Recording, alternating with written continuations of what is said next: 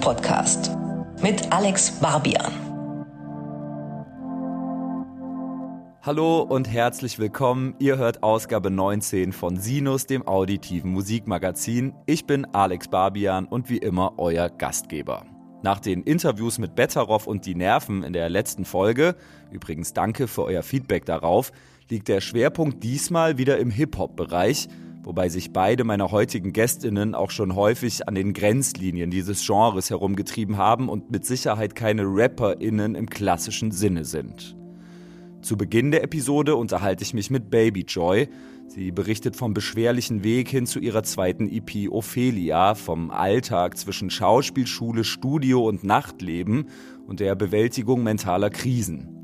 Danach blicke ich mit Hugo, teilweise ziemlich schonungslos, auf seine bisherige Karriere zurück.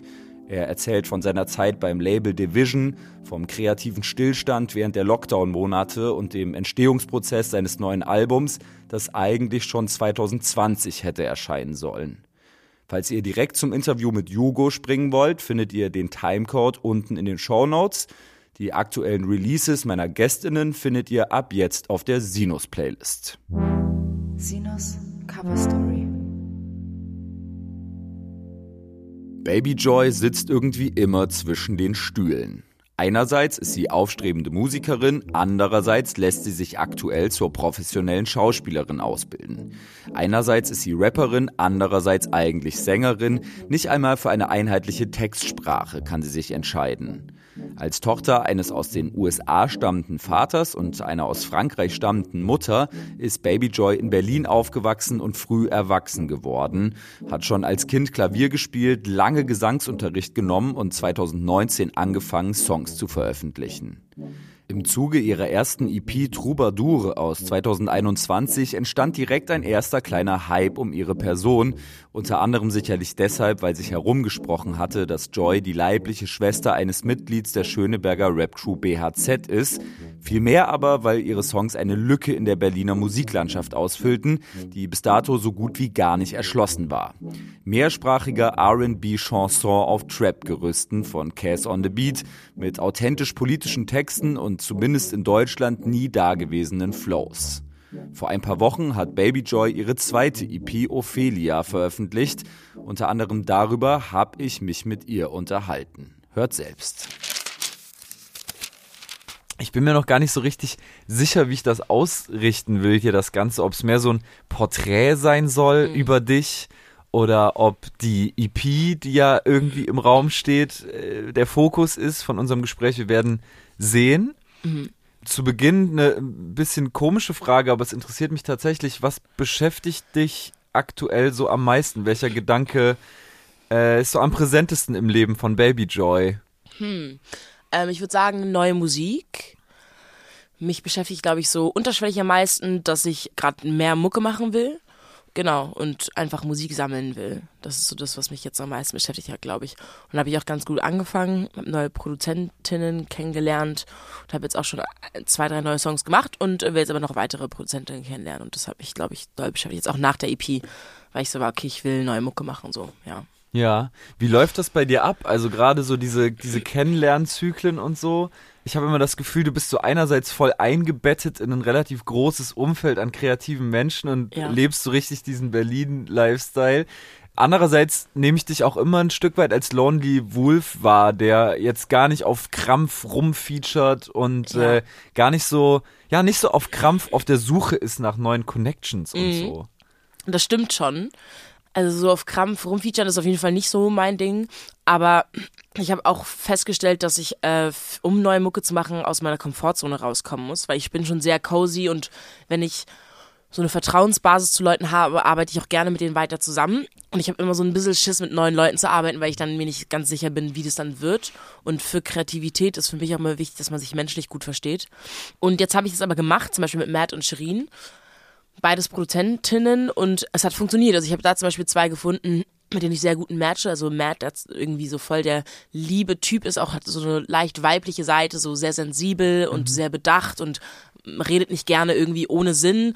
Und dann Shirin, die so ein bisschen wild ist und auch so eine Kraft hat und auch so ein bisschen so eine männlich äh, zugewiesene Seite, die ich mir auch zuschreiben würde.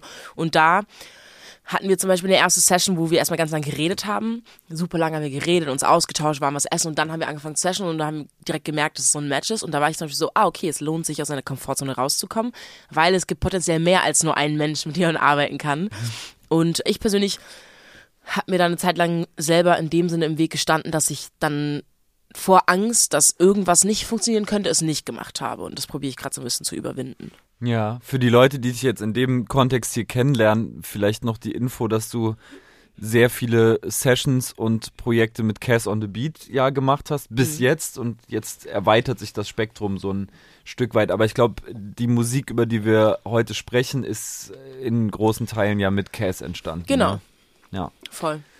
Würdest du denn sagen, dass du ein Mensch bist, der, äh, dem es leicht fällt, Dinge zu organisieren, gerade so einen kreativen Alltag? Auch da habe ich irgendwie das Gefühl, du stehst zwischen zwei Welten, weil du einerseits so Künstler, Künstler bist, so, mhm. oder Künstlerin, Künstlerin, andererseits aber auch relativ viel gewuppt kriegst in kurzer Zeit und irgendwie so zwischen Projekten hin und her springst und das mhm. dann doch ganz gut funktioniert. Wie würdest du dich da selber einordnen auf dieser Skala Organisationstalent? Also, ich bin schon verpeilt auch aber vielleicht nicht so verpeilt wie andere Künstler. Es gibt bestimmt noch mal einen Grad mehr verpeilt so. Äh, und ich brauche auf jeden Fall Struktur. Also ich habe auch eine strukturierte Seite, die mir persönlich Halt gibt. Genau, und dadurch, dass ich halt unter der Woche montags bis donnerstags in der Schauspielschule bin, ist mir diese Struktur halt vorgegeben. Und dadurch habe ich ja dann nur Freitag, Samstag, Sonntag, die ich mir selber organisieren muss.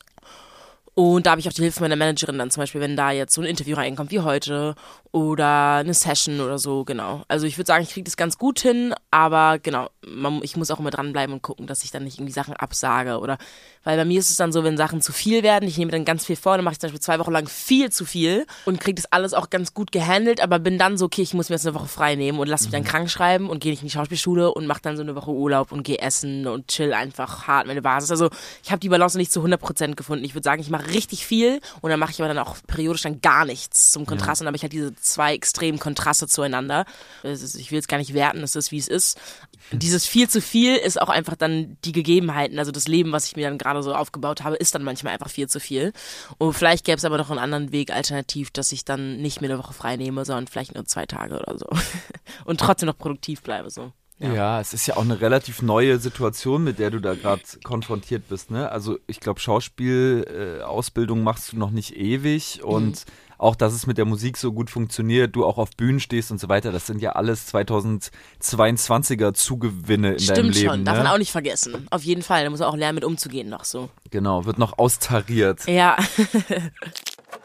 Eine völlig neue Situation also, an die es sich erstmal zu gewöhnen gilt. Dass gerade der Sprung von der mehr oder weniger DIY-Künstlerin in professionelle Strukturen oft mit Widrigkeiten verbunden ist, zeigt das Release der neuen EP Ophelia, deren Veröffentlichungsdatum sich im Laufe der letzten Monate mehrmals verschoben hatte ich weiß gar nicht, du hast es ja mehr oder weniger auch transparent gemacht in anderen Interviews, dass es da halt immer irgendwie äußere Faktoren gab, die das Release halt verhindert und verzögert so haben. Boah, es war richtig anstrengend. Kriegst du das denn hin, das voneinander zu trennen? Also liebst du diese EP trotzdem? Kriegst du das hin, die musikalische Seite dieser EP zu trennen von diesem ganzen Orga-Struggle, mit dem sie verbunden ist? Das ist eine interessante Frage, weil ich muss sagen, dass ich äh, schon die EP für mich auch ein bisschen negativ belastet ist. Und ich nach der EP auch relativ schnell so war, okay, EP ist draußen, ist, ist, schön und gut, aber jetzt muss ich neue Mucke machen. Ja. Also ich weiß nicht so, oh, jetzt die EP und alle müssen sich noch weiter anhören und so mhm. und Leute müssen mir gutes Feedback geben. Ich war so, okay, die EP ist draußen, ich freue mich, na, ob das gut, aber ich war auch direkt so, okay, ich will jetzt was Neues machen, ich will was Neues schaffen. Was aber auch daran liegt, dass ich glaube, diesen, das Gefühl haben viele Künstler und KünstlerInnen, dass man, wenn man was macht, irgendwie dann kurzzeitig nur zufrieden ist, sondern relativ schnell sich nach was Neuem sehen, was einem dann dieses Gefühl gibt von wow oder dieses Hochgefühl, wie man gerade was released hat. Ja. Und ich würde aber sagen, dass bei Troubadour dieses Hochgefühl viel länger angehalten hat als wie bei Ophelia jetzt. Und äh, genau, ich war nach Ophelia, bin ich direkt ins Studio gegangen, habe neue Songs gemacht, war ultra motiviert. Dann ist es wieder kurzzeitig abgeappt und jetzt bin ich wieder so, okay, ich will eine neue Mucke machen. so. Mhm, mhm, auch weil ich dann gemerkt habe, wie mein Sound sich auch verändert hat mit neuen Produzentinnen. Und ich so, oh krass. Und ich gemerkt habe, wie viel ich noch machen kann und nicht so Bock hatte, das mit der Welt zu teilen. Und jetzt bin ich so, also ich freue mich über die EP, aber ich denke auch nicht mehr viel über die nach, muss ich ehrlich sagen. Gut, jetzt saßt du da ewig drauf. Die Frage ist vielleicht so ein bisschen, äh, also die hätte man vielleicht vor einem halben Jahr stellen müssen, aber mhm. Inwiefern würdest du sagen, hast du dich künstlerisch weiterentwickelt im Zuge der Ophelia-EP? Ähm, da die EP mit Cass produziert war, würde ich sagen, dass der Song jetzt nicht, dass der Sound nicht so ganz anders war wie bei Troubadour, mhm. außer vielleicht bei Keine Zeit, der etwas kommerziellere Song. Genau, und sonst Sourire à l'envers ist ein Song, der mir sehr, sehr am Herzen liegt, der so ein bisschen melancholischer ist. Der ist vielleicht nochmal ein bisschen anders als der Rest, weil es wirklich nur Erzählung ist und nur so auf Vibes und Erzählung geht, was man auch oft in französischer Musik, glaube ich, hat, dass äh, auch französische Rapper und Rapperinnen viel mehr Zugang zu den Emotionen haben und auch viel mehr über ihre Emotionen reden und über Liebe und so. In französischen Song wird ganz oft darüber geredet und bla und Liebe und hier und du und ich vermisse dich und so. Und das ist auch ganz ohne Scham und ganz auch gar nicht cringe oder so. Und das hier ist schon ein bisschen weniger so. Nur mal so als Nebengedanke ist mir auch aufgefallen. Mhm. Und äh, dieser Track Sourire à l'envers erinnert mich, glaube ich, doll an so französische Songs, die ich aus der französischen Songlandschaft höre, so. Ja. Ähm, was ich ganz schön finde. Ja. Zu dem Song hast du, glaube ich, in dem äh, Backspin-Interview auch gesagt, dass ähm, du den hörst, als wäre er nicht von dir. Was, glaube ja. ich, nicht so oft passiert, ne? Voll. Also, das ist ein Song, den ich hören kann und ich, das, genau, ich, ich höre den so, als wäre der von wem anders und ich höre den super gerne und ich cringe nicht, weil ich bin nicht so, oh, das ist jetzt mein Song, ich höre meine Musik. Ich bin einfach so, oh, was für ein schöner Song, so. Mhm. Das ist ein ganz gutes Gefühl irgendwie die Produktionsphase liegt wahrscheinlich schon ein Stück zurück, aber ich würde es trotzdem gerne nochmal aufgreifen. Mhm. So, wenn man die EPs gegeneinander, nebeneinander hält, dann hat man schon das Gefühl, dass ein krasser künstlerischer Schritt, finde ich, stattgefunden hat und ja. auch ein inhaltlicher. Ich finde diesen Schritt von viele Leute gucken zu Ophelia, zum Song Ophelia, mhm. ziemlich spannend äh, und bemerkenswert, weil du ja in beiden Songs das Schwarzsein in einer weißen Mehrheitsgesellschaft thematisiert hast, aber äh, ich finde auf sehr unterschiedliche Art und Weisen. Stimmt so. schon, ja. Ähm, viele Leute gucken wegen meiner schwarzen Haut, hieß es vor ein, zwei Jahren. Mhm. Und jetzt hast du ja den, den Satz geprägt, alle Menschen um mich herum sind ohne Ausnahme ziemlich weiß. Ja. Was, finde ich, zeigt, dass bei dir ein gewisses Umdenken mhm. stattgefunden hat oder zumindest eine krasse Konfrontation mit dem Thema und du neues Selbstbewusstsein daraus irgendwie gezogen hast. Ja, es ist ganz witzig, weil die beiden Songs, stimmt, das sind so eigentlich so zwei Songs, die ein bisschen so zueinander gehören, auch irgendwie auch inhaltlich. Nur halt das Ophelia aus einer selbstbewussteren Perspektive geschrieben ist, aus einer ich so ich brauche euch nicht und es juckt mich nicht Perspektive und dadurch ist es wirklich ganz witzig, das ist wie so Step 1, Step 2, jetzt wo du sagst, äh, macht es auf jeden Fall Sinn und es ist so so als würden die Songs einfach zueinander gehören einfach so. Ich weiß, was du meinst, auf jeden Fall. Und äh, Ophelia ist auch viel mehr empowering und irgendwie gibt so noch mehr Kraft vielleicht, als viele Leute gucken und ähm, genau, das stimmt schon, ja, auf jeden Fall interessant. Ja, also viele Leute gucken, ist natürlich die Perspektive einer Person, die Diskriminierung erlebt und mhm. darüber spricht. Und genau, ich finde, Ophelia ist der, ja, der empowernde Schritt, so der, der selbstbewusstere Schritt. Ähm, inwiefern hat eine Konfrontation, eine, eine, Reflexion mit dem Thema stattgefunden in der Zwischenzeit? Hat äh, sich die, die, die Konfrontation mit dem Thema auch dadurch verändert, dass du öffentlich sichtbarer warst mhm. oder so? Ähm, ich glaube, die Konfrontation findet ja immer so unterschwellig statt die ganze Zeit.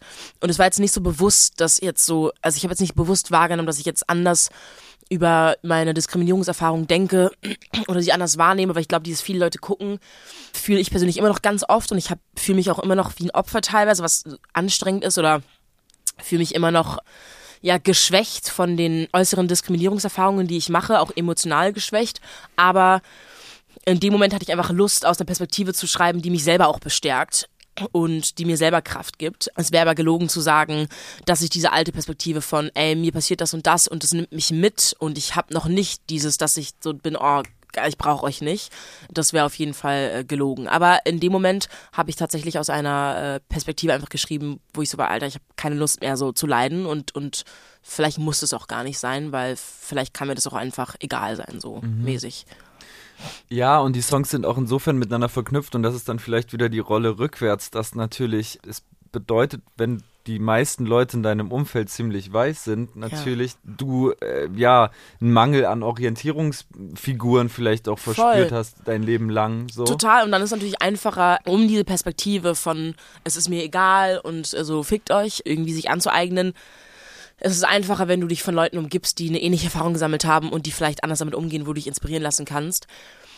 Habe ich in Berlin nicht so krass, wobei man das auch nicht pauschalisieren kann. Ich habe auch, ich kenne schwarze Freunde, die viel mit anderen schwarzen Leuten abhängen und ich glaube, denen fällt es auch manchmal schwer. Aber ich habe das Gefühl, dass es schon einfacher ist. Wenn ich zum Beispiel viel mit schwarzen Leuten abhänge, fällt mir das auch leichter, damit umzugehen und ich bin weniger davon betroffen, weil ich diese, diesen starken Rücken habe. Und was noch irgendwie der Fall ist, ist das, weil ich ja mein schwarzes Elternteil verloren habe, als ich 13 war. Mein Vater ist ja leider verstorben an Krebs. Äh, habe ich dann auch dadurch diesen Support auch verloren und ein bisschen diese, diesen starken Rücken, den ich damals auch noch hatte, glaube ich, wo ich auch weniger noch weniger Erfahrung gesammelt mit dem Alter sammelt man ja auch immer mehr Diskriminierungserfahrung und so. Und das hat, glaube ich, auch viel ausgemacht, dass ich sozusagen diese schwarze elterliche Perspektive und mein Vater kam aus New York und er war relativ tough und hat sich nichts sagen lassen. Und dann ist der verstorben und dann musste ich sozusagen selber klarkommen. Und ich bin auch echt tough, aber ich glaube, genau, das hat auf jeden Fall auch was ausgemacht, dass ich das dann nicht mehr hatte. So. Das ist eigentlich nochmal eine schöne Brücke zum Outro, weil, also ich verstehe leider die französische mhm. Sprache nicht, aber ich meine, dass sich der Song auch um den Tod deines Vaters und die Person deines Vaters dreht. Ja. Und höchstwahrscheinlich um diesen, diese Rückenfunktion ein Stück weit. Ja, voll. Also ich äh, erzähle ja irgendwie darüber, dass, ähm, also das ist, dass wir uns lange nicht gesehen haben und über mein schlechtes Gewissen und die Sachen, die ich gerne anders gemacht hätte, aber auch um die schönen Momente und seine Liebe auch mir gegenüber und so. Genau, also so ein bisschen so rekapitulieren von den Momenten, die ich mit ihm hatte, als er noch da war. So, mhm. so ein bisschen melancholisch, aber auch schön. So. Ja, und ich finde, da, da zieht diese These von dir wieder, dass natürlich genau möglichst oder, oder emotionale Momente in französischer Sprache für dich einfacher sind zu formulieren, ne? Mhm. Total. Irgendwie klingt es schöner und es ist einfach zu formulieren. Und den Song in Deutsch, ich glaube, das wäre einfach irgendwie nicht so schön gewesen. Also, das stimmt schon, dass es auf Französisch dann einfacher ist und es klingt dann teilweise auch besser auf Französisch. Und auf Deutsch klingt auch so schnell irgendwas cringe, habe ich das mhm. Gefühl. Oder wird auch schnell als cringe wahrgenommen. Auch weil in der deutschen irgendwie Rap-Landschaft, würde ich sagen, es wird auch nicht viel über Gefühle irgendwie gerappt oder viele trauen sich nicht irgendwie so eine sensible Seite von sich zu zeigen, weil es ihnen unangenehm ist, weil die sich, weil die dann denken, dass sie dann komisch darstellen und Leute denken, was bist du für ein Weichei oder so. Äh, was ich interessant finde, ich habe mich auch mit einer dessen Namen ich jetzt nicht sage, weil ich weiß nicht, ob sie Lust hat, irgendwie geoutet zu werden, aber mit einer Rapperin unterhalten, die eher so harte Texte macht und so gar nicht mein Stil. Und dann habe ich mich mit ihr unterhalten und die hat voll viel erlebt, also auch selbe ähnliche Geschichte wie ich. Und ich dachte das anhand von ihren Texten, dachte ich so, okay, Bro, du kommst wahrscheinlich aus irgendeinem Kaff, so, dir ist nie irgendwas passiert, so, deswegen hast du auch nichts zu erzählen. Und dann hat sie mir Lebensgeschichte erzählt und ich war so, Bro, warum erzählst du das nicht? Du hast so viel zu erzählen, da ist so mhm. viel einfach, was du einfach in Texten formulieren könntest. Und sie war halt so, ja, irgendwie fällt mir das nicht so leicht, so. Aber da muss man sagen, dass ich wiederum Schwierigkeiten habe, so zum Beispiel Texte zu schreiben, die so badass sind oder so. Was ich aber am Anfang nicht hatte. Mein erster Song, When You Talk That Talk, When You Your Rock, war auch so voll so Bad Bitch und ich kläre mir alle und ihr könnt mir nix. Und da probiere ich gerade auch bisschen diese Grenze ähm, zu überschreiten, dass ich nicht immer diesen hohen künstlerischen Anspruch habe, dass ich denke, wow, alle meine Texte müssen lyrisch krass mhm. sein und äh, irgendwie durchdacht und so, sondern dass ich auch Banger schreiben kann, wo ich jetzt nicht lyrisch zu 100% zufrieden bin, aber die einfach gut funktionieren. Und man, man muss auch immer im Kopf behalten, was die Mehrheitsgesellschaft hört. Und wenn ich will, mhm. dass meine gefühlvolleren Songs gehört werden, kann ich auch kommerziellere Sachen machen, weil dann im Gegenzug wahrscheinlich dann auch mehr Leute auf mich aufmerksam werden und dann mehr Leute die Songs auch hören, die mir wichtig sind, die mir wirklich am Herzen liegen. Und genau deswegen probiere ich jetzt gerade so ein bisschen auch in andere Richtungen zu gehen und andere Sachen zu machen, die ich vielleicht vor einem Jahr noch nicht gemacht hätte. So. Ja, das ist witzig, weil das ja bei den aller, allermeisten KünstlerInnen genau andersrum ist, ne? Also zuerst stehen meistens irgendwelche Banger. Ja.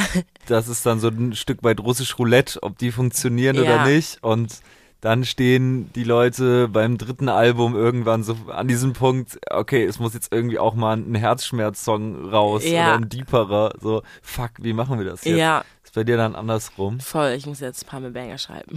Ja. Was mir noch aufgefallen ist zum Thema Bilingualität oder Trilingualität, also du hast ja schon wahnsinnig viel drüber gesprochen, äh, das ist jetzt irgendwie kein Geheimnis und nichts Neues, dass du halt die deutsche und die französische Sprache mixt und äh, auch in Songs irgendwie bündelst, dass die englische Sprache auftaucht. Aber mir ist jetzt beim Hören dieser EP nochmal so klar geworden, wie du in Französisch dazu neigst zu singen und in Deutsch dazu neigst zu rappen. Hm, das stimmt, definitiv, das ist wirklich so. Oder auch, wenn ich dann rappe, dass ich dann so kleine gesungene Passagen auf Französisch mache. Ja, genau. Ja, auf jeden Fall. Oder auch auf Englisch, ne? Oder auf Englisch, stimmt. Ja. Das ist krass. Zum Beispiel jetzt auch bei dem neuen Song, den ich mit dem Producer Bratz gemacht habe. Da habe ich auch auf Französisch, nee, auf Englisch gesungen und dann auf Deutsch angefangen zu rappen am Ende. Wie ist das denn zu erklären? Also warum irgendwie der Drang, Französisch zu singen? Also wenn du Ja. was Französisches schreibst, das so im Sing-Sang-Style irgendwie Ja. aufzunehmen. Und warum läuft es dann im Deutschen eher auf Rap hinaus? Also das finde ich schon irgendwie super interessant. Voll. Ich glaube, Deutsch singen finde ich immer ein bisschen cringe einfach so. Mhm. Ist irgendwie- Und finde ich ein bisschen mehr cringe als auf Französisch. Ich glaube, das ist es Ja. jetzt so für mein Gefühl. Wenn ich auf Deutsch anfange zu singen, na na na, und er sagt, dass ich das mache und na na und so. Und auf Französisch ist dann so smoother und dann bin ich, ich bin auf Französisch auch mehr badass als auf Deutsch so. Französisch bin ich so, pff, was willst du? Und zart, zart. Und auf Deutsch bin ich das halt beim Singen gefühlt nicht. So. ja. Intuitiv bin ich dann eher emotionaler, wenn ich auf Deutsch singe und auf Französisch ist halt so, so, was willst du? Aha. Ja. Witzig, ich habe auch für den Podcast hier Keziah interviewt und die Mhm. hat es genau andersrum erklärt. Also die Ja. mixt nicht Deutsch und Französisch, sondern Englisch und Französisch, aber die meinte, dass ihre Mutter zu ihr gesagt hat, ey, auf Französisch bist du so lieb und sweet und Ja. so und auf Englisch wirst du so ein, so ein Monster irgendwie. Ja. Und fängst du an zu spitten und bist voll grob und böse und der Teufel und so. Ja. Ganz, ganz witzig. Ähm, genau, also ich mache es besser, heißt der Song, der jetzt als nächstes erscheinen wird. Mhm. Finde ich auch sehr mutig. Nicht nur, weil es, finde ich, flow-technisch irgendwie ausreißt. Das machen aber die, die Songs in letzter Zeit bei dir, finde ich, generell öfter. Ähm, sondern auch, weil das ein sexpositiver Song ist, der wahnsinnig deep ist und wahnsinnig real talkig auf Deutsch. Ja, auf Deutsch. Ich war auch so nach dem Song, war ich so, wow, was habe ich gerade gemacht? Habe ich das halt so gefeiert. Es war auch so kontextmäßig. Ich äh, bin ja getrennt von meinem Ex-Freund und ähm, dann haben wir angefangen, wieder was zu haben, aber es war halt so, auch wir sind nicht zusammen, aber wir haben nur was miteinander und dann hat mich das aber irgendwie inspiriert. So Ex-Freunde inspirieren ja, äh, inspirieren mich generell immer ganz gut. Ist immer so, Herzschmerz war da, aber dafür mache ich dann potenziell Geld mit dem Schmerz. Auf jeden Fall äh, empowering. Und dann war ich irgendwie motiviert und dann ist der Song entstanden. Und das ist zum Beispiel ein Song, wo ich über meine Grenzen gehe, die ich von einem Jahr noch gehabt habe. Was eigentlich so bescheuert ist, weil ich als Joy bin eigentlich unheimlich sexpositiv und ich kann gut über Sex reden und mir ist es nicht unangenehm oder so. Also alle, die mit mir befreundet sind oder mich kennen, wissen das auch. Aber irgendwie habe ich diesen Aspekt, der in meiner Joy-Realität so, so präsent ist, nicht in meinen Texten verarbeitet, was eigentlich super weird ist. Und dann ist es aber bei dem Song irgendwie passiert. Und ich bin auch voll froh drüber, weil ich das Gefühl habe, dass mir das jetzt so eine Tür geöffnet hat in andere Aspekte oder in andere lyrische Texte. Und jetzt, wo ich den gemacht habe, weiß ich, dass ich potenziell auch noch mehr solche Songs machen kann. Und vor einem Jahr äh, war das noch nicht so. Dann wäre mir das vielleicht unangenehm gewesen. So. Ja. Verstehe ich auch total. Und ich glaube, um so einen Song zu machen, braucht es auch eine gewisse Atmosphäre im Studio Ja. und so. Also Voll. ich, ich habe selber nie so einen Song gemacht oder generell nie einen Song gemacht, aber ich glaube, das ist was anderes als jetzt so Hennessy trinken und halt Punchlines aufschreiben. so. Total. Und es liegt auch daran, dass Matt und Shirin wir irgendwie so ein gutes Trio sind, was so gut funktioniert und ich mich da auch einfach wohlfühle und an dem Kontext der Song entstanden. Komischerweise war aber auch Soli dann da in der Session. Aha. Er war einfach dabei, weil der Matt und er sind so beste Freunde und es war aber voll cool, weil Soli ist auch ein super cooler Typ. So irgendwie hat das gepasst so an dem Abend. Ich würde eine These aufstellen. Und zwar habe ich überlegt, was so der rote Faden ist, der sich durch alle Songs zieht, die bisher veröffentlicht sind, Mhm. inklusive jetzt dem, der veröffentlicht wird. Ich mache es besser. Mhm. Deine Musik handelt von Solidarität und Bindung, Beziehung. Mhm. Ja, würde Ist ich das so? wie nachdenken. Warum Solidarität?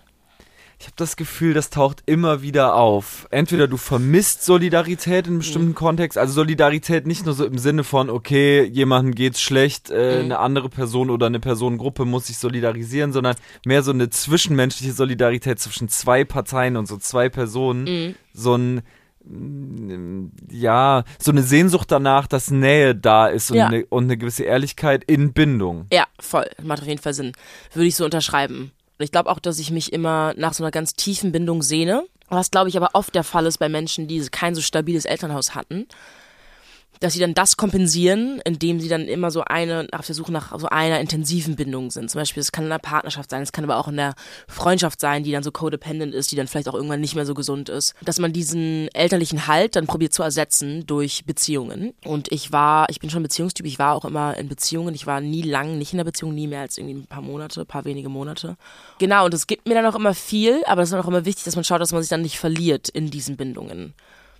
Und äh, diesen Schritt habe ich bis jetzt noch nicht geschafft, dass ich mich dann nicht darin verloren habe, sondern dass ich immer noch meine Independence aufrechterhalten habe innerhalb dieser Bindung. Ähm, es ist immer sehr verlockend, dann in der Bindung so zu, zu sich so fallen zu lassen darin, aber dann dann habe ich verspüre ich dann oft so einen Identitätsverlust, dass ich dann mhm. mich vergesse und dann so für meine Partnerschaft dann so lebe, was dann auch sehr unbefriedigend wird nach einer Weile, wo dann auch ganz schnell Probleme aufkommen, weil dann, man ist nicht befriedigt, weil man kann sich nicht nur mit einem Menschen befriedigen. Man braucht Freunde, man braucht persönliche Erfolge, wie ins Studio gehen, neuen Song machen, irgendwas. Genau, das war immer so ein bisschen mein Problem, dass ich das in Beziehungen nicht aufrechterhalten konnte. Aber mir das trotzdem immer viel gegeben hat. Also ich finde so Partnerschaften und so Liebe ist eine schöne Sache. Ich, ich liebe Liebe. Und wenn die Liebe dann auch stimmt von dem Gegenüber und man so geliebt wird und einem das so viel gibt, das ist dann natürlich auch verlockend, sich da fallen zu lassen, wenn man sich denkt, boah, krass, wieso diese Person mich liebt, boah, ja, aber noch nicht so erfahren. Und dann muss man aber trotzdem vergessen, okay, die Person liebt mich voll krass, aber ich liebe mich auch und ich darf mich nicht von der Liebe so einsaugen lassen, weil ich muss mich immer noch selber lieben. Und dann kann es halt manchmal sein, dass man so von der Liebe von der anderen Person lebt, dass man dann seine, dass man, dass man vergisst, dass man sich eigentlich selber lieben muss. Ja. Und dann, wenn die Trennung stattfindet, ist man dann erstmal leer. Voll, es gibt auch in, in, einem der letzten Songs, die du veröffentlicht hast, diese Stelle, die finde ich sehr exemplarisch. Wenn du weinst, dann weine ich mit dir oder so. Wenn ich weine, dann weinst du auch oder so. Wenn du schreist, dann schrei ich auch. Wenn du schreist, dann schrei ich auch. Ja. Das ist ja eigentlich genau das. Also mhm. habe ich mich, als ich den Song gehört habe, nämlich gefragt, äh, beschreibst du eher eigentlich ein toxisches Verhältnis? Ja weil es auch gefährlich ist und ein Abgrund? Mhm. Oder ist es eigentlich das schönste Gefühl, das man sich so vorstellen kann? Voll, ich glaube, es ist so ein bisschen von beidem. Es gibt ja auch diese Paare, die man so sieht auf TikTok oder im Internet, so vor allem in Amerika, die dann so heiraten und Kinder kriegen, wo man so das Gefühl hat, die haben nur sich, die haben keine Freunde mehr und die tun so, als wäre es das Tollste auf der Welt, machen alles zusammen, kochen zusammen, alles bla bla bla. Wo ich mir auch so denke, es muss doch so erstickend sein. Man kann es bestimmt auch gesund ausleben, aber ich persönlich bin bis jetzt der Meinung, dass es nicht gesund ist, wenn man alles auf seinen Partner auslegt und sein ganzes Leben um die Partnerschaft herum baut und nicht mehr alleine irgendwo hingehen kann und nicht mehr irgendwie, sondern dass man immer seinen Partner dabei haben muss und dann einfach seine Identität verliert. Also ich finde das ganz, ganz schrecklich und das ist mir jetzt irgendwie schon ein paar Mal passiert. Und rückblickend bin ich so, das ist nicht schön. So, da ist, bin ich Single, bin ich dann zwar trauriger, aber einfach viel mehr bei mir und krieg viel mehr hin auch einfach, mhm. als wie wenn ich dann so einen Partner habe, der mich überall abholt und der so alles einfach macht. So ist, da ist man wie so ein Baby dann. Also verliert man so voll seinen, seinen, seinen Status als äh, independent Person, ja. Ja, und sinkt dann umso tiefer ins Wasser, wenn es vorbei ist. Ja, ist krass, die, wirklich. Die, die historische Figur Ophelia, die du ja. ja aufgegriffen hast, was fasziniert dich an der? Also ich habe mich ein bisschen dazu belesen. Ich glaube, es war die Geliebte vom Hamlet. Mhm und es gibt ein wahnsinnig berühmtes Gemälde, wo sie zu sehen ist, wie sie halt so einen Fluss hinabtreibt zwischen so ja. Rosen und so und so droht unterzugehen. Ich glaube, das hat schon auch mit Liebe zu tun. Voll, genau. Ich habe das Stück nicht gelesen, aber ich fand sie direkt inspirierend und habe direkt so mit ihr connected. Auch als ich das Bild gesehen habe, war ich so, oh ja, das verstehe ich sehr gut. Ich glaube, ich habe mich so ein bisschen mit ihr identifiziert. Ich glaube, die hat auch ihren Vater verloren dann im Laufe des Stückes. Es tut unglücklich, weil Hamlet sie wahnsinnig macht. Und genau, irgendwie so Themen, so Verlust des Vaters, dann Beziehungen, die er unglücklich machen, habe ich, glaube ich, schon erlebt, konnte ich direkt mit viben und dann auch diese Melancholie. Ich habe ich hab auch die Tendenz dazu, dass ich dann auch ganz stark melancholisch oder traurig werden kann und dann so einfach so versinke im Erdboden und mich auch immer wieder fange, aber das hat diese Figur ja auch und daher fand ich das äh, super passend irgendwie. Ja. Also es war einfach ein Aspekt von mir, der da so gut belichtet wird und wo ich dann diese Referenz ziehen konnte, wo ich dann so ein bisschen so eine moderne Ophelia draus gemacht habe natürlich, aber ja, es war irgendwie, konnte ich mich direkt mit identifizieren mit dem, mit der Ophelia so. Ja, generell irgendwie diese Metapher ertrinken und so, das greifst du nicht zum ersten Mal auf. Auch im Viele Leute gucken Video gibt es tatsächlich eine Szene, wo du so unter Wasser tauchst ja. und so. Und das ist eigentlich auch schon vorweggegriffen, die Ophelia, also der Ophelia-Moment. Ja, voll. So. Stimmt schon, auf jeden Fall. Ah, du aufmerksam bist. ja, macht schon Sinn, auf jeden Fall. Ja, dieser Trinken, ich glaube, es kennen ja viele und ich glaube, es haben vor allem auch viele Künstler, Künstlerinnen. Einfach so einerseits diese Hochmomente, wo man so ist, oh geil, ich bin produktiv, aber dann auch diese Momente, wo man einfach so über sich scheiße fühlt und das Gefühl hat, man hat noch nichts erreicht und man ist nicht glücklich und so. Und da irgendwie so einen Weg zu finden, das auszubalancen, ist auf jeden Fall nicht einfach. Aber es ist wichtig, dass man irgendwie so einen Mittelweg findet. Aber ich glaube, dieses Versinken, ich glaube, damit können sich viele identifizieren, die Musik machen oder andere Kunstrichtungen verfolgen. Also bei mir ist zum Beispiel so, wenn ich dann noch am Wochenende feiern gehe, und so, es macht es nicht besser. Also ich habe das Gefühl, mir geht es immer besser, wenn ich mal irgendwie eine Wochenende so meine Ruhe habe. Mir ist es ein bisschen langweilig, aber mir geht es dann mental besser und ich bin produktiver, als wie wenn ich jetzt einfach jedes Wochenende saufe. So. Ja, ich glaube, wenn man diese Neigung hat, irgendwie in das traurige, melancholische, ist es halt voll wichtig, dass man halt lernt, irgendwie dagegen zu steuern, in dem Sinne, dass man Sachen macht, die einem gut tun Ja. und nicht den leichten Weg wählt, auf irgendeiner geilen Party zu sein mit irgendwelchen schönen Menschen und irgendwelche neue schöne Menschen kennenzulernen, sondern sagt, okay, und da sind bestimmt ganz tolle Leute und das würde bestimmt gut passen, aber ich äh, halte mich zurück. Und das haben ja auch viele, die dann älter werden, die dann sagen, boah, ich bin voll langweilig geworden. Und jetzt verstehe ich das so ein bisschen. Und dann denen geht es aber wahrscheinlich irgendwie in großem und Ganzen ein bisschen besser, als wir als jung waren und noch so wild waren. Ich bin noch jung und ich bin noch wild. Und äh, ich hoffe, dass ich irgendwann auch dann diese Ruhe nicht nur sporadisch gefunden habe, sondern auch so mich da eingegroovt habe in diese Ruhe. Dann wahrscheinlich spätestens, wenn ich dann schwanger bin und Kinder kriege wahrscheinlich. Im, im allerschlimmsten Fall spätestens dann. Aber im besten Fall schon ein bisschen Gezwungenermaßen davor. dann, ja. ja. Kann ja auch passieren, wäre ja auch nicht das Schlimmste auf der Welt. Was macht dich denn kreativer, die Euphorie oder die Trauer? Trauer macht schon kreativ, aber ich habe jetzt gecheckt, dass nicht nur, aber wenn ich, wenn ich traurig kreativ bin, dann schreibe ich halt so Texte wie zum Beispiel bei Wenn du weinst oder so. Und dann Eu Euphorie macht dann eine andere Kreativität. Oder es gibt auch andere Momente, wo ich dann kreativ bin, wo dann so Texte entstehen, wie bei zum Beispiel Ich mache es besser. Wo ich nicht traurig war, aber so leicht verwirrt, aber auch leicht empowered und so motiviert. Und dann habe ich zum Beispiel so einen Text geschrieben. Also es gibt nicht nur so eine Art der Kreativität für mich, aber wenn ich traurig bin, kann ich auf jeden Fall sehr gut schreiben. Also alles, was so, so nieder, wenn du so zurückgeworfen wirst Rückschläge. einfach. Rückschläge, genau. Ja. Wenn, ich, wenn man so zurückgeworfen wird, dann schreibt man meistens gute Texte.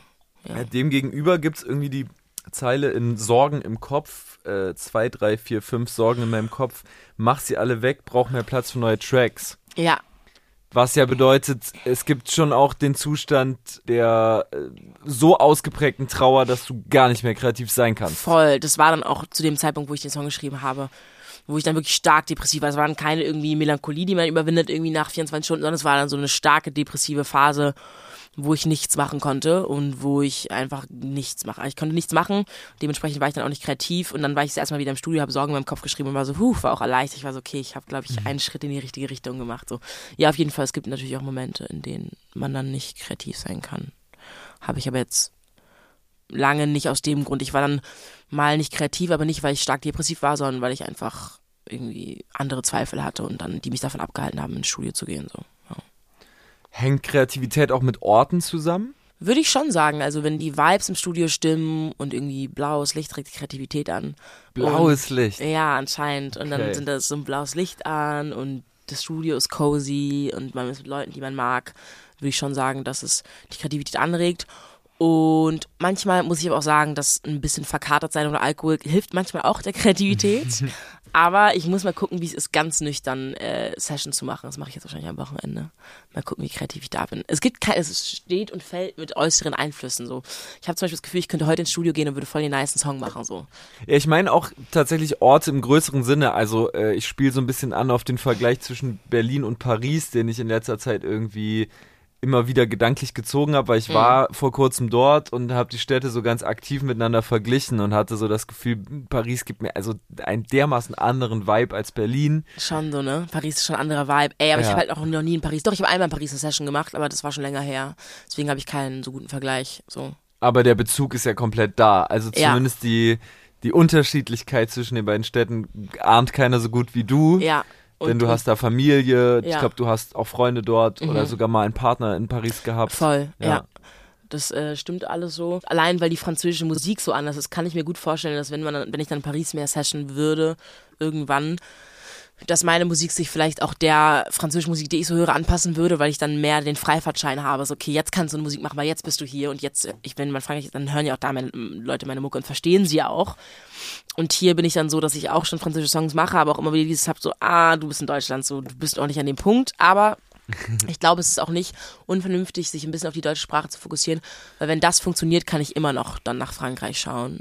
So, aber jetzt so, genau, ich habe immer das, Gefühl, dass es so ein bisschen vergeudet ist, wenn ich so französische Songs mache, die dann keiner versteht, so. Ja, ich glaube, es ist generell leider ein bisschen so ein, so ein ähm, Phänomen auf dem deutschen Musikmarkt, dass fremdsprachige Texte einfach nicht so viel gehört werden. Ja. Ich weiß nicht, die deutschen HörerInnen sind halt wahnsinnig schmalspurig unterwegs. Ja, so. voll, total. Also es erzählen mir auch die ganzen sehr talentierten englischsprachigen Bands und so und SängerInnen, ey, du rennst halt oft gegen Wände. Also Ja. ich glaube auch, im Feuilleton wird das natürlich irgendwie anerkannt und so, aber für den breiten Markt ist es nicht förderlich, nee. auch äh, zwei Sprachen in einem Song zu vermengen, nee. auch wenn es kreativ so geil ist. Nee, glaube ich auch. Deswegen bin ich ganz froh mit dem Song. Ich mache es besser, weil er komplett auf Deutsch ist. Ja. Ich bin gespannt, wie der ankommt. Ich habe richtig Bock, den zu releasen. Zum Abschluss vielleicht kurz die Frage, ob auch ein Album irgendwann vorstellbar ist und was für dich noch dazugehört an Skills, die du vielleicht dir noch äh, aneignen musst ähm, bis dahin. Also ich habe jetzt überlegt und es steht, ein Album ist auf jeden Fall ein Raum, aber ich würde nicht sagen, dass es mein nächstes Projekt ist, weil ich jetzt erst anfange, so neue Sounds zu entwickeln, also die sich ähm, von den letzten zwei EPs, die da irgendwie abweichen.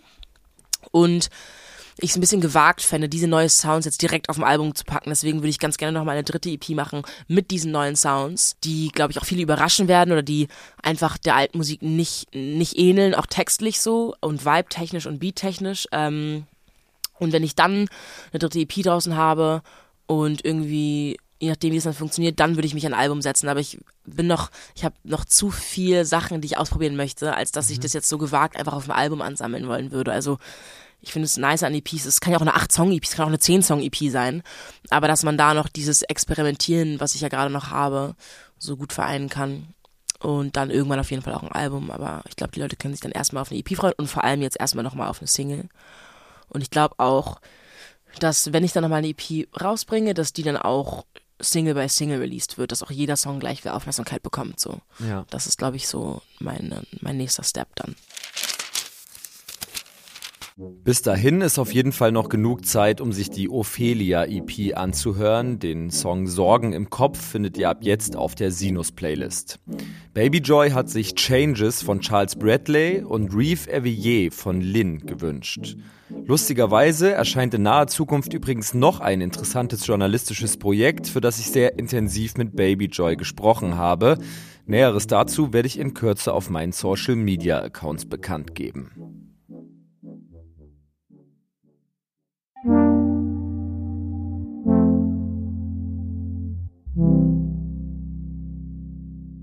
Wer den Deutschrap-Kosmos im Laufe der letzten Jahre verfolgt hat, dürfte mit dem Namen Jugo durchaus vertraut sein. Er ist, so heißt es, der schönste Mann von Wien, auch wenn er mittlerweile in Berlin lebt. Seit 2017, damals hieß er noch Jugo Irdens und war gerade frisch bei Gerards damaligem Label Futures Future gesigned worden, galt er stets als eines der größten Talente der Szene.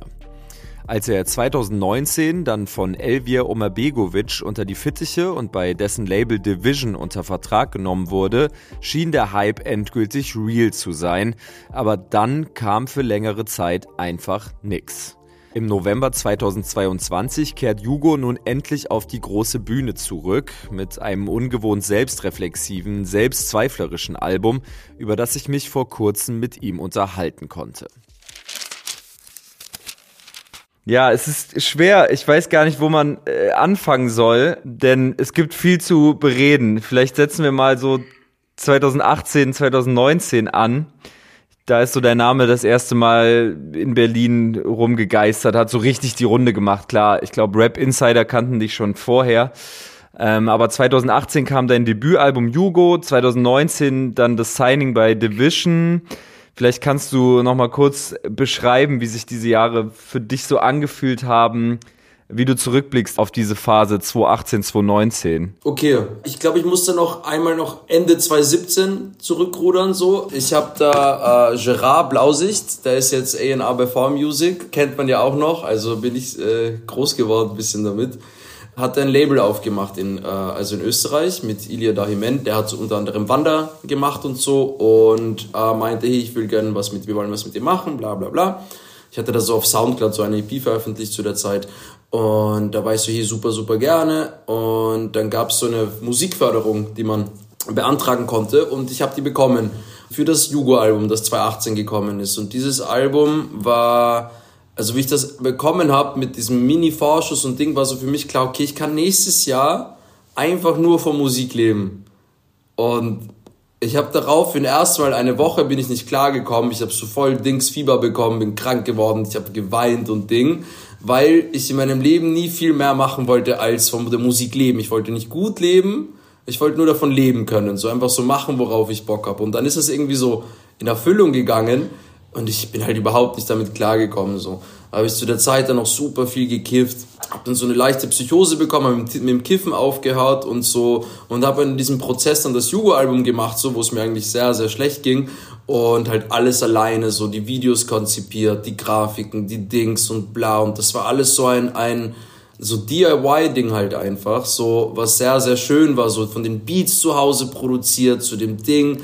Und das hatte alles so ein ja, es, es war so, so frei irgendwie. Und dann haben wir das halt gemacht, die ersten Festivals gespielt, das war so äh, verrückt, so das war auch noch so die Prä, es muss in der Spotify-Playlist sein, um zu funktionieren äh, Zeit, wo YouTube-Videos halt auch noch was gebracht haben, also wo, wo die, anfangs weiß ich noch, ich hatte mehr YouTube-Views als Streams. Auf jeden Fall habe ich dann das Album released so und so zwei Wochen bevor das, also Master war schon abgegeben, zwei Wochen davor ruft mich Elvia an, also schreibt mir eine Nachricht, also eine E-Mail. Und ich dachte halt am Anfang ist halt fake, also ist halt so Bullshit halt.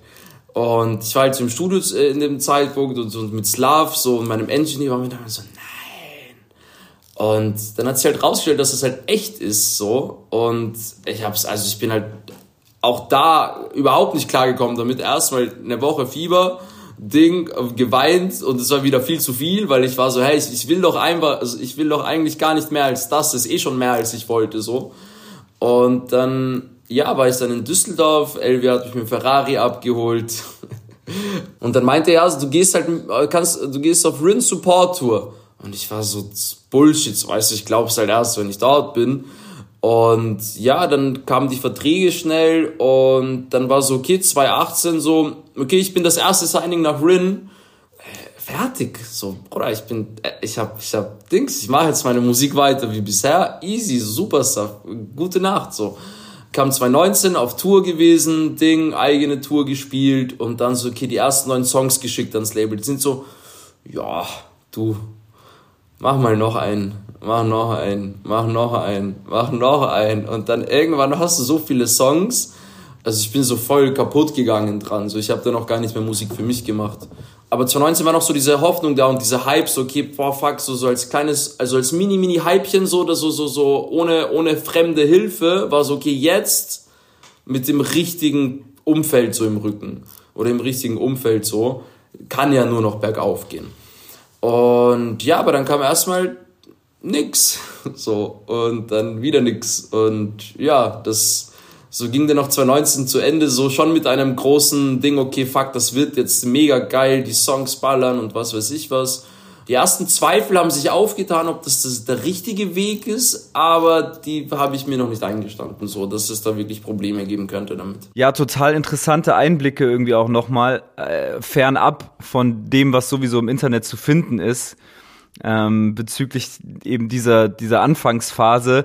Äh, was ich dich noch fragen wollte, du hast es gerade eigentlich kaum angerissen, war das für dich mit einem Druck verbunden, so als Top-Newcomer auch in Deutschland gehandelt zu sein in dieser Zeit oder war das für dich ein rein positives Erlebnis, das dich eigentlich nicht gehemmt hat beim Kunstmachen? Ich bin komplett kaputt gegangen dran. Das Label hat immer gesagt, hier entspann dich, du machst einfach Ding so, wir helfen so und wir haben halt so die Expertise, welche Songs geil sind, welche nicht so, da musst du uns einfach vertrauen. Habe ich auch mit Renato Rin super lange auf Tour damit darüber gesprochen. Er war so, er hat mich erstmal ausgelacht, zehn Minuten mal gelacht und er so, Bruder, das wird jetzt der Höllentrip deines Lebens, aber wenn du es da schaffst rauszukommen, dann weißt, dann wird alles gut gehen so.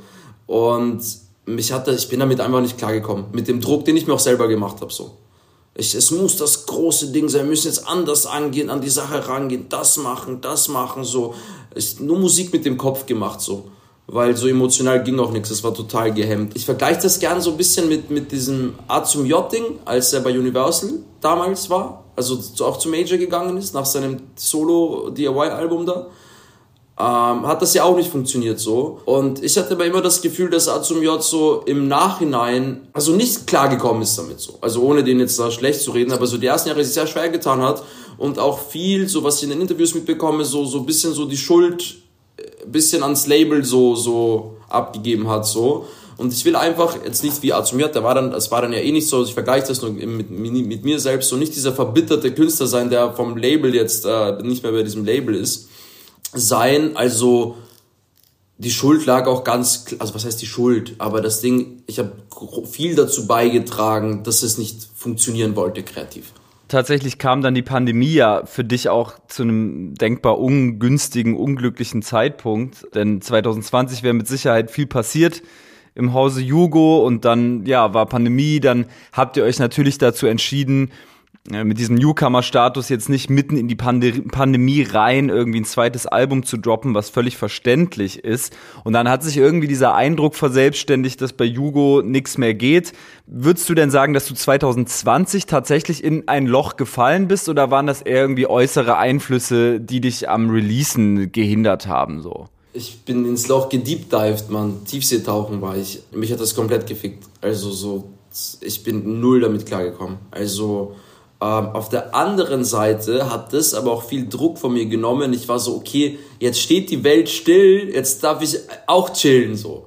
Und dann habe ich das aber ein bisschen zu ernst genommen und ich habe echt, ich habe mit Call of Duty geholt und ich habe gezockt und gezockt und gezockt so zu Hause Brettspielabende mit Freundinnen und Nachbarn und äh, es war schlimm so. Und es wäre der 22, 2020 erste richtiger Festivalsommer, den ich jetzt haben konnte also den ich jetzt erleben durfte, so der wäre halt vor zwei Jahren gewesen, das wäre halt crazy gewesen. Also so hätte man darauf da ansetzen können, aufbauen, dann die erste EP hinterher, wenn es auch schon kein Album ist und dann hätte das ja so viel Sinn gemacht, aber ja, ist dann so gelaufen, ist gelaufen ist. Und es ist ja auch voll interessant, dass du das Album, das du jetzt im November 22 rausbringst, das Album, das schon 2020 erscheinen sollte, genannt hast. Das finde ich wirklich sehr interessant und irgendwie auch mutig, denn es ist so eine Art Schuld- und Niederlageneingeständnis im Albumtitel. Das finde ich einen sehr, sehr, sehr geilen Move, muss ich ehrlich sagen. Vielen Dank. Das Album hätte auch ursprung ursprünglich raus heißen sollen.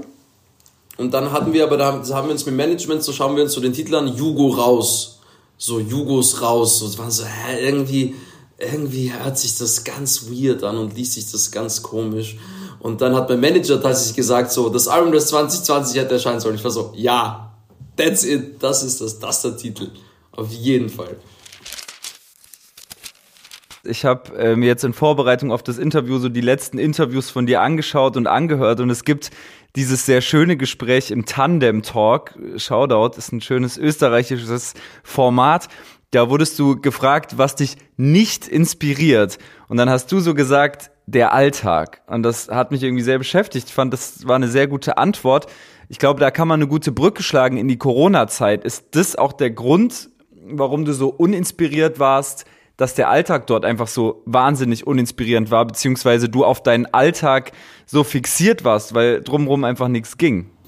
Ähm, safe. Ich bin, war dann noch irgendwann nur noch in meinem eigenen Kopf so gefangen, so Angststörung, Depression, Pipapo, das, das alles so mit, mit, mit dazu man, man schöpft ja oder ich schöpfe Sachen aus meinem täglichen Leben. So, so Musik war immer etwas sehr Persönliches und immer das, was gerade passiert.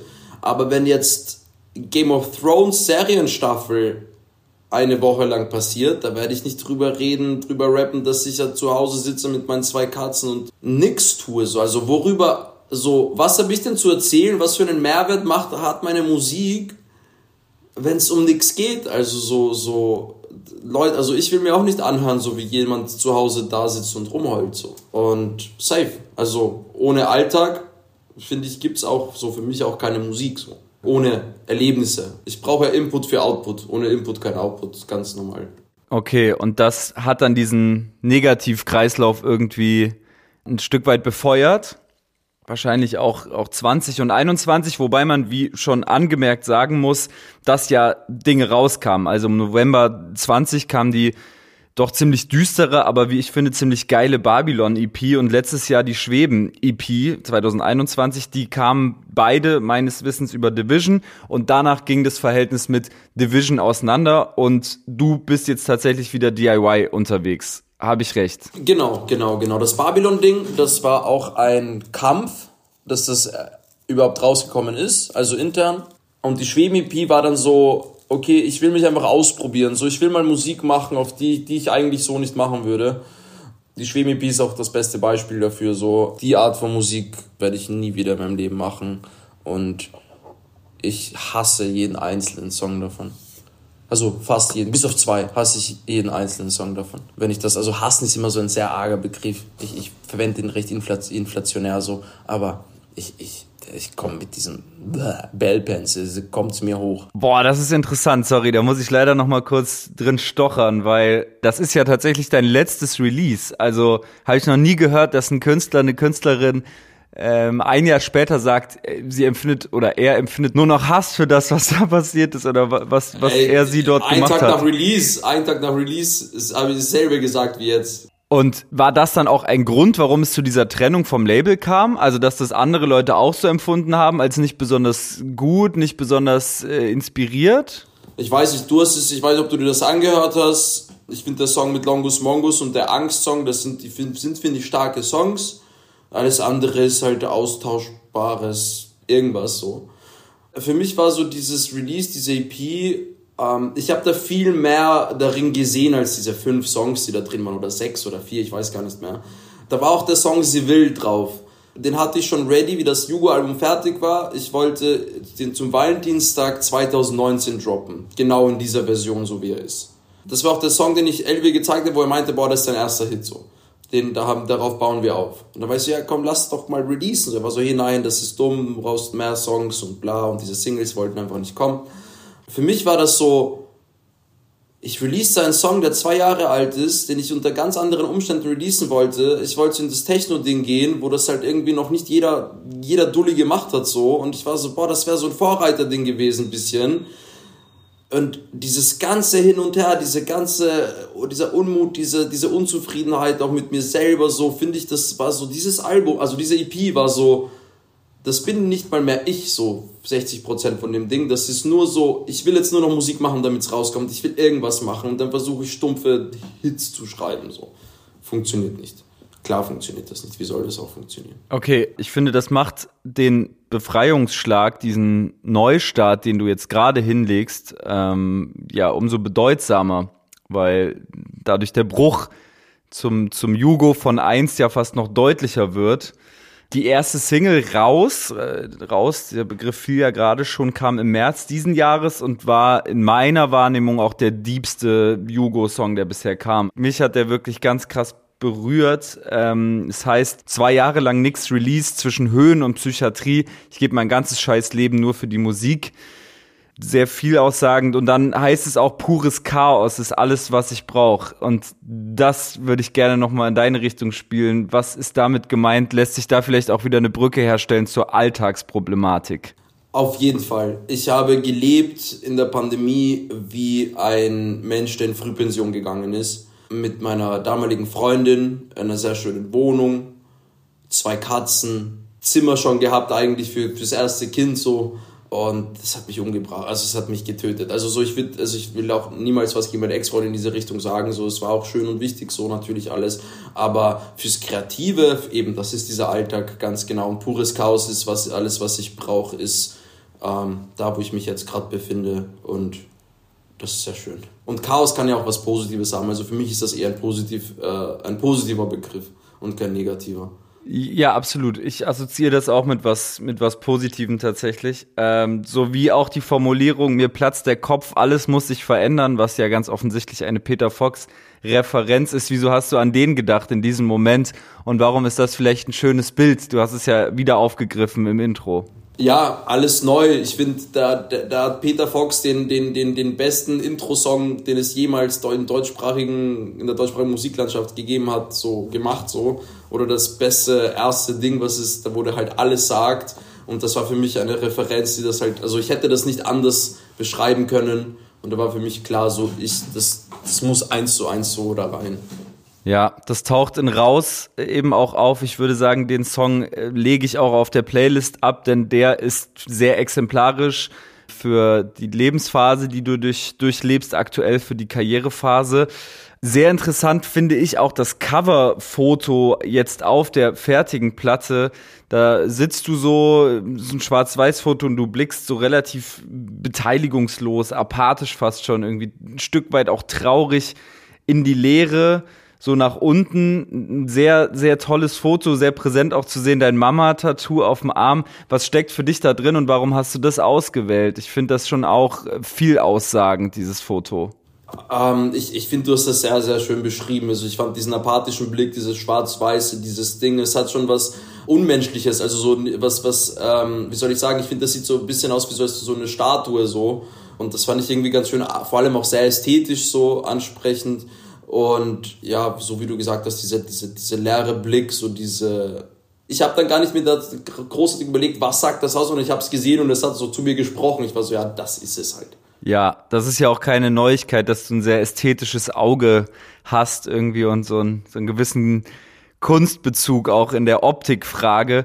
Ist das der alte Jugo, von dem sich der neue irgendwie lösen will, der auf diesem Foto zu sehen ist, oder befindest du dich immer noch in einer irgendwie schwierigen Phase? Wie würdest du das für dich so beschreiben und umreißen? Also, ich befinde mich auf einmal in einer sehr, sehr viel besseren Phase als wie vor einem halben, dreiviertel Jahr oder vor einem Jahr. Ich kann wieder nachts ruhig schlafen, ich habe keine Panikattacken mehr, ich habe keine so schlimmen Angstzustände mehr, so Musik machen macht Spaß wieder und das, das habe ich auch nicht, ich, ich, wusste gar nicht mehr, wie sich das anfühlt, so ins Studio zu gehen, mit einem Grinse rauszugehen, Dropbox auf volle Lautstärke am Weg nach Hause den Song tot zu hören, so. Das hat es lange nicht mehr gegeben. Und das Album auch generell, ich weiß nicht, ob du den, den, den letzten Song gehört hast, das Ende. Da finde ich, da fasst es noch einmal so zusammen so. Das Album ist auch für mich auch null stringent. Also so, es sind, es sind Songs drauf, die nix, so, die, so ein Eau de Toilette will ich heute auch, will ich jetzt auch zum Beispiel jetzt auch nicht mehr machen mag ich noch immer den Song so, aber für mich war das so dieses Ding so, ich kann machen, worauf ich Bock habe, wann immer ich Bock habe und ich kann alles machen, auch wenn es auch 3000 Streams hat oder sich das kein Schwein anhört, ich kann jetzt einfach machen, wenn ich will, den zwei Wochen Song rauszubringen, dann kann ich das machen. Und ich habe das einfach so gebraucht. Und das sind ja auch keine Songs, die zwei Jahre alt sind, das sind ja alles neue Songs, so die entstanden sind, aber ich wollte einfach, einfach mal, einfach so Dampf ablassen so und auch, auch viel Persönliches preisgeben, um jetzt wieder neue Sachen zu machen. Im Jänner kommt schon das nächste Ding so, das auch wieder eine ganz klare Richtung hat, sehr stringent ist, worauf ich mich halt sehr, sehr freue. Ich finde, in dieser gesamten Antwort von dir gerade ist nochmal so deutlich geworden, wie sehr du deine Laune auch über den kreativen Prozess, über deine Musik definierst. Ich finde, das fällt auch auf, wenn man sich die Platte anhört und gerade diese Real Talk Songs wie eben das Ende. Dort heißt es, ich funktioniere nur, wenn es mir schlecht geht und ich hungern muss glaubst du, dass es, dass es eher Segen oder eher Fluch als Künstler, sich so krass abhängig zu machen von der eigenen Produktivität in der Kunst? Definitiv ein Fluch. Also definitiv eine Katastrophe. So, ich wünschte, ich könnte, es gibt auch Leute, die können das wie so, okay, ich, ich, ich wach morgens auf, gehe in die Arbeit, mache mein Ding, fahre wieder nach Hause, aber ich, ich gehe damit schlafen, ich wach damit auf, es verfolgt mich so also bis, bis ins, ins, ins geht nicht mehr so. Ich weiß nicht, ob ich, ich kenne das bei anderen Künstlern, also bei den meisten, die ich kenne, ist das genauso wie bei mir. Aber ich würde es definitiv eher als Fluch beschreiben. Und mit dem, äh, mir geht's so, ich funktioniere nur, wenn ich hungern muss und wenn es mir schlecht geht, war auch darauf bezogen, so in dieser Pandemiezeit, ich hatte sozusagen, was heißt ein fixes Einkommen, aber so den Vorschuss, hier und da noch ein paar Einnahmen, mit der Freundin, mit den Katzen, mit der schönen Wohnung, so, es war so ein Zetteln da, so als hätte ich jetzt schon meine 20 Goldplatten schon gehabt, so, so ein, ein Ding, so ein Ausruhen, aber was für ein Ausruhen, also worauf hätte ich mich denn ausruhen sollen, so, und diese, dieser Alltag, dieser Trott, so, hat dazu geführt, wo ich sage, ich, ich funktioniere nur, wenn es mir schlecht geht und ich hungern muss. Es steckt auch noch eine Erkenntnis im Song, darüber habe ich auch voll lang nachgedacht und die finde ich sehr bedeutsam du sagst, bin nur einer von vielen, dachte, wer so viel mehr, doch bin genauso wie sie. Ich habe mich gefragt, ob das eher eine schöne oder eher eine traurige Erkenntnis ist. Ich finde, das nimmt auch ganz viel Druck ab und damit sind wir eigentlich wieder am Anfang des Gesprächs. Genau, das war so auch, finde ich auch exemplarisch, so Druck weg. So, so ich sage, ich dachte, ich bin der eine von vielen, doch bin nur einer von vielen. Eben dachte, wer so viel mehr, doch bin genauso wie sie oder die.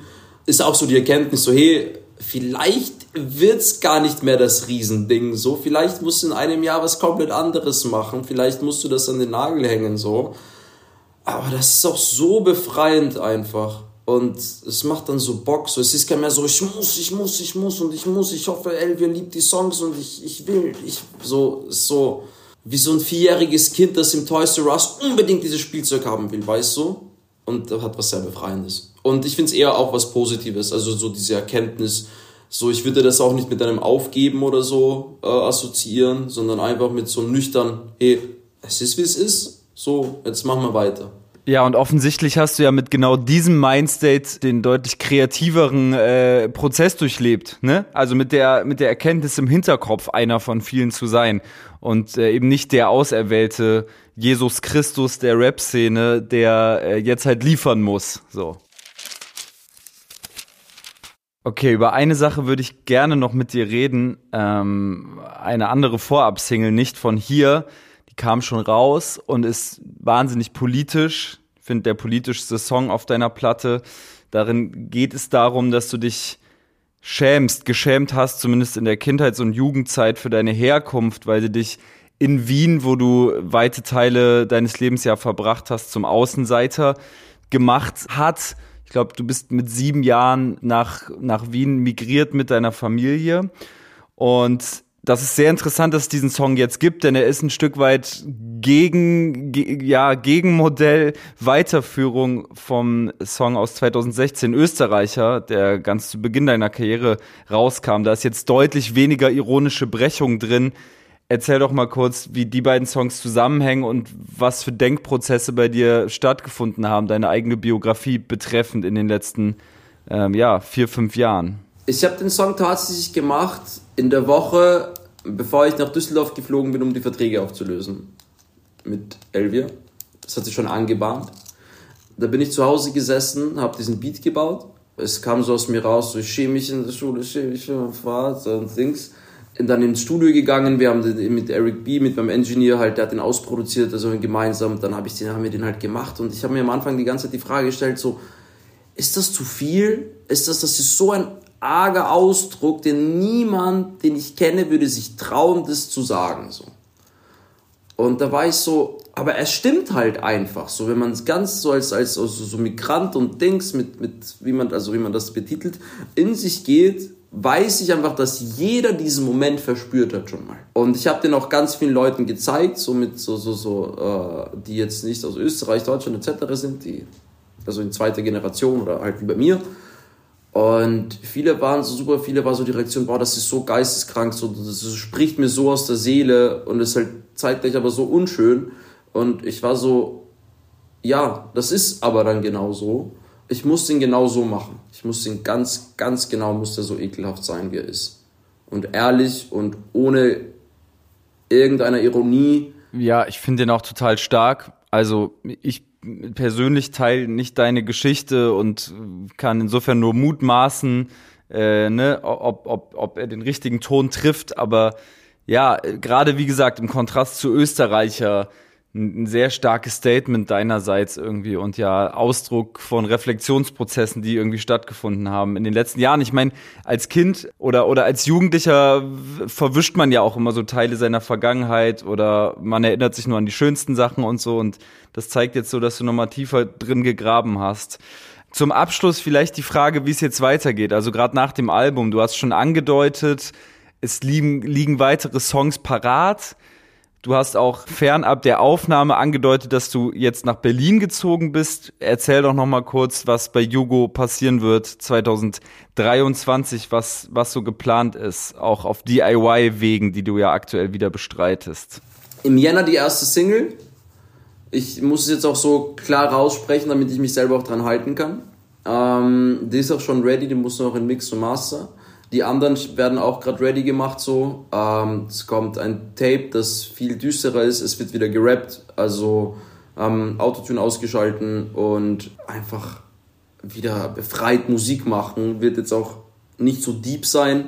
Und ja, ich habe einfach Todesbock drauf. Ich weiß nicht. Und das wird dann kommen und ich hoffe, dass dann auch die Streaming-Zahlen ein bisschen in die Höhe schießen und das wieder ein bisschen dann Traction generiert. So. Was ich ja sehr schade fand bei dem Nicht von hier natürlich finde ich es bei jedem Song schade, bei dem fand ich es besonders schade, dass er jetzt nicht so die große, also die große Reichweite hat, hatte, weil ich eben den Song auch als sehr, sehr wichtig erachte, so.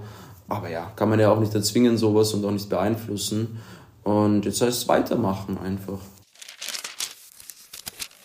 Es hat mich wirklich umgehauen, wie offen und ehrlich Hugo über seine Vergangenheit gesprochen hat. Das unterstreicht, finde ich, umso mehr, welchen Wert die neue Platte für seine Künstlerkarriere hat und für Hugo ganz persönlich. Auf die Playlist packe ich raus. Das ist das Intro vom Album, das schon 2020 erscheinen sollte. Und Shaniqua von Bouncy aus Wien. Den Song hat sich Hugo gewünscht. Danke an alle, die sich diese 19. Folge Sinus bis zum Ende angehört haben. Falls ihr die Episode mochtet, könnt ihr mich und meine Arbeit unterstützen, indem ihr Menschen in eurem Umfeld von Sinus erzählt, teilt, bewertet, folgt, in älteren Ausgaben wühlt oder die Sinus-Playlist abonniert. Wie immer freue ich mich auch über euer Feedback und eure Gästinnenwünsche. Schreibt mir gerne einfach auf Twitter oder Instagram, dort heiße ich Alex Barbian. Oder schreibt eine Mail an hallo@sinuspodcast.de. Danke an Babyjoy, Hugo, Josi Miller, Coco Moira, Vivian Perkovic, Shirin Cooper, von ihr ist das Foto auf dem neuen Sinus-Profilbild, und Check Your Head. Mein Name ist Alex Barbian und ich würde mich freuen, wenn wir uns wiederhören in Episode 20.